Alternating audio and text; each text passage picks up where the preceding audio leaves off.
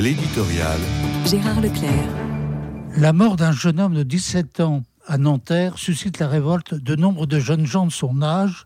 Et l'on a suffisamment gardé en mémoire l'embrasement des banlieues en 2005 pour ne pas craindre les conséquences d'un tel drame.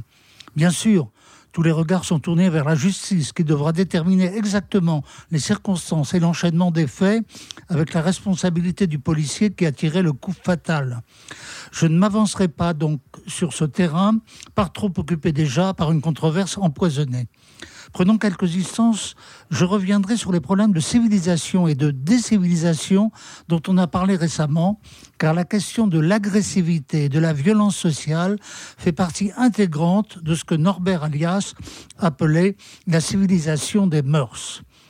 Une société se qualifie par le degré de maîtrise qui lui permet de pacifier ses mœurs à l'encontre des manifestations pulsionnelles qui créent le trouble.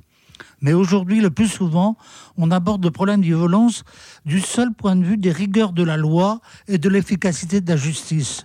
Point de vue nullement illégitime, mais inadéquat en grande partie.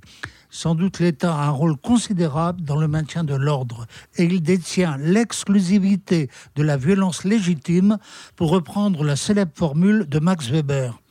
Mais il est hélas possible que le système se déglingue lorsqu'il n'y a plus le consensus nécessaire, lorsque la confiance dans la police se perd, lorsqu'une part de la population se retrouve hors des portes de la cité. C'est pourquoi il importe au plus haut point que l'on revienne rapidement au calme, à la paix sociale et à des mœurs solidement intégrées. Peut-être que les marches blanches peuvent y contribuer dans une certaine mesure, la solution ne réside pas dans le développement démesuré d'un système carcéral, même s'il participe de la sécurité des citoyens.